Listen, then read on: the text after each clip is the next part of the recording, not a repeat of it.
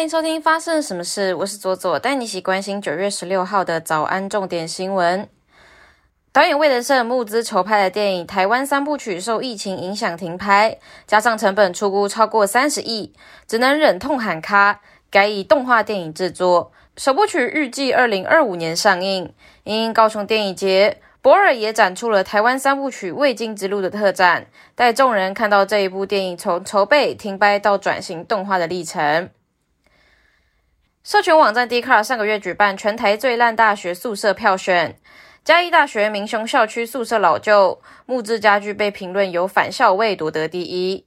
实际到学校宿舍勘查，确实发现有木头家具出现损害状况。校方表示，学生宿舍每学期的住宿费用六千元起，收费相对低廉，在经费有限的情况之下，会分批完成宿舍的寝室整修。美国参院外交委员会在当地时间周三以十七票同意、五票反对通过了二零二二年台湾政策法。外媒表示，此举将强化台湾对台军事的支持，包括数十亿美元的额外安全资源。通过的版本在象征性的条文上有些微的修改，像是驻美代表处的更名、美国在台协会处长任命需国会通过等两条条文。改为建议性质，其他有关国际参与或是安全经济的实际内容没有异动。日本政府二十七号在东京为前首相安倍晋三举行国葬，总统蔡英文指派台湾日本关系协会会长苏家全、前立法院长王金平以及驻日本代表谢长廷共同组成代表团出席安倍的国葬仪式。台湾桌球一哥林云如暂别旧爱，在 WTT 阿拉木图挑战赛首度与台湾一姐陈思雨联手，两人以三比零轻取中国小将晋级八强，首次主军就顺利开出红盘。国际方面，乌克兰总统泽伦斯基传出发生车祸，俄罗斯总统普京更传出遭遇袭击。根据俄媒的报道，普京乘坐的车子左前轮疑似遭人装设炸弹。半路发出巨响，并冒出浓烟。案发后，三名随护还离奇失踪。这起事件被列为机密保护，并详加调查。不过，所有的知情人都被警告不允许对外说明。而普丁的保镖及维安人员则被停职拘留。CNN 报道，俄罗斯远东暨北极发展公司执行董事佩乔林最近在海参崴坠海溺毙。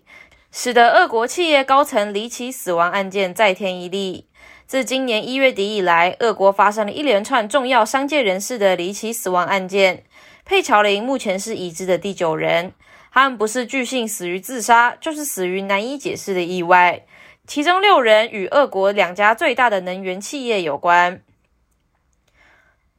世界卫生组织十四日表示。全球对抗疫情目前处于最佳情势，通报的新增确诊数大幅下降。谭德赛指出，在终结疫情方面，我们处于前所未有的最佳状态，尚未成功，但结束在望。我们可以看到终点线，而且位居盛世。现在是更努力奔跑的时候，确认我们冲过终点线。中国媒体第一财经报道，在新冠疫情对就业产生不利冲击的状况之下。人力资源服务商前程无忧调查应届以及在校的专科生了解求职意愿、职业和方向。调查结果显示，与重点大学的本科生相比，专科生预期薪酬达成率较低。百分之六十三点八的毕业生预期月薪在二十二 k 到三十五 k，但是已经获取录用通知的毕业生当中，只有百分之二十九点三的受访者薪资达到了这个区间。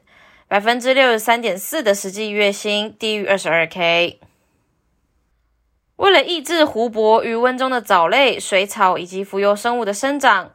美国于一九七零年代引进了亚洲鲤鱼。数十年间，亚洲鲤鱼的数量与分布范围快速扩张，对当地的生态造成了严重的威胁。政府曾经尝试以毒素、网捞、电击等方式扑杀亚洲鲤鱼，但是效果有限。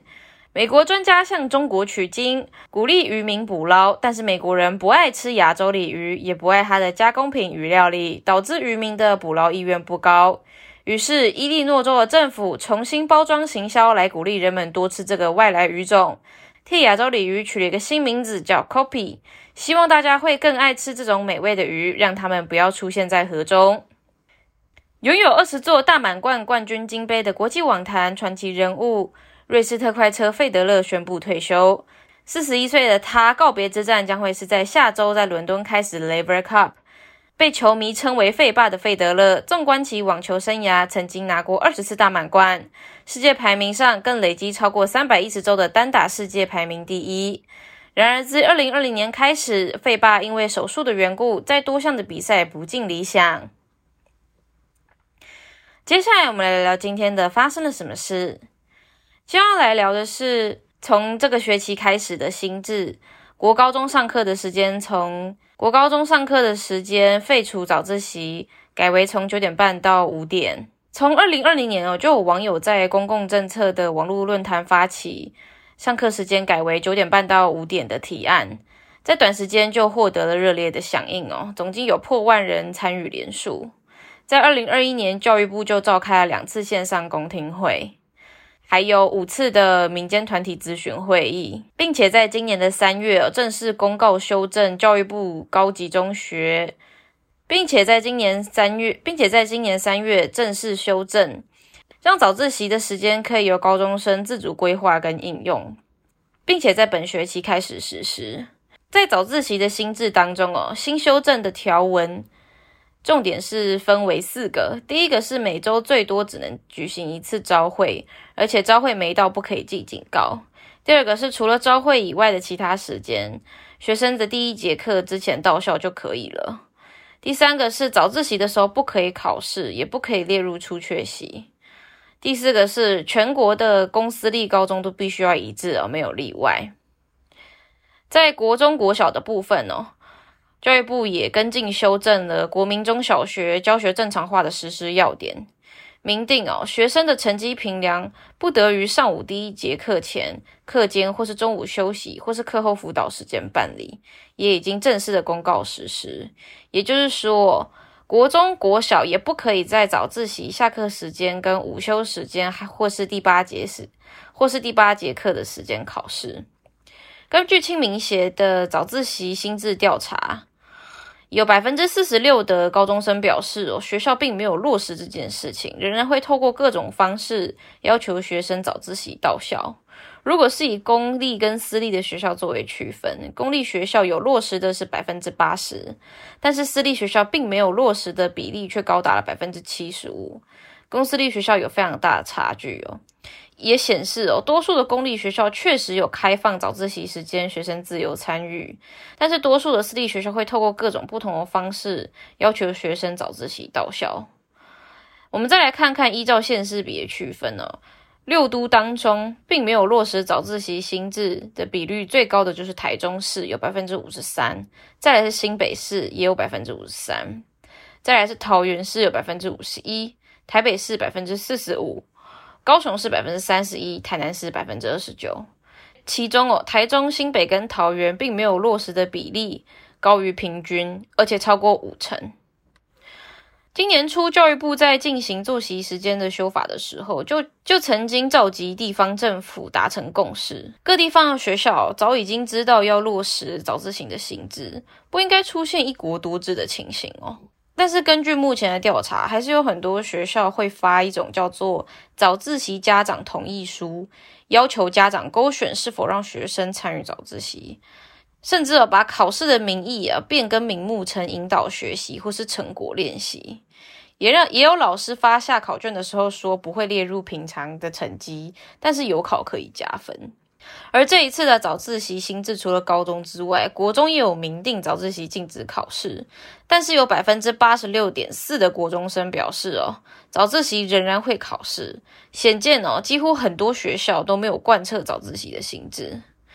对于这样子的调查，教育部长潘文忠就表示，哦。早自习的心智是经过协商之后而决定的，是希望学生有更多自主规划空间，尤其是有很多高中生是跨区就读，一大早就要出门通勤，也会影响到休息时间。他也承诺，教育部会透过定期还有不定期的查核，去确保各校依据新制去执行，也不允许学校巧立名目。学生如果发现学校没有落实新制的话，可以写信到教育部长，还有国民以及学前教育署署长的信箱，他们会逐案查核，直到学校改善为止。那如果学校持续没有改善，私校会依照私立的；如果学校持续没有改善，私校会依照私立学校法处置，公立学校也会依循人员考绩处置哦。早自习的决策都是经过县市会商，也希望县市政府可以落实行之。如果没有办法确实落实，也会纳入一般补助款考核。就有位国中学生就分享哦，对于这样子的结果是完全不意外。我会希望国中也能跟进高中早自习自由参与，让学生有自主规划能力。我自己早自习的时候也会读书，但是对于其他学生而言，想读书的早自习依然可以来学校读书、讨论作业；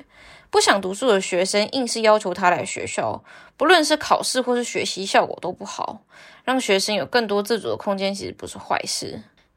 以上就是今天的发生了什么事。我是左左，我们周一见。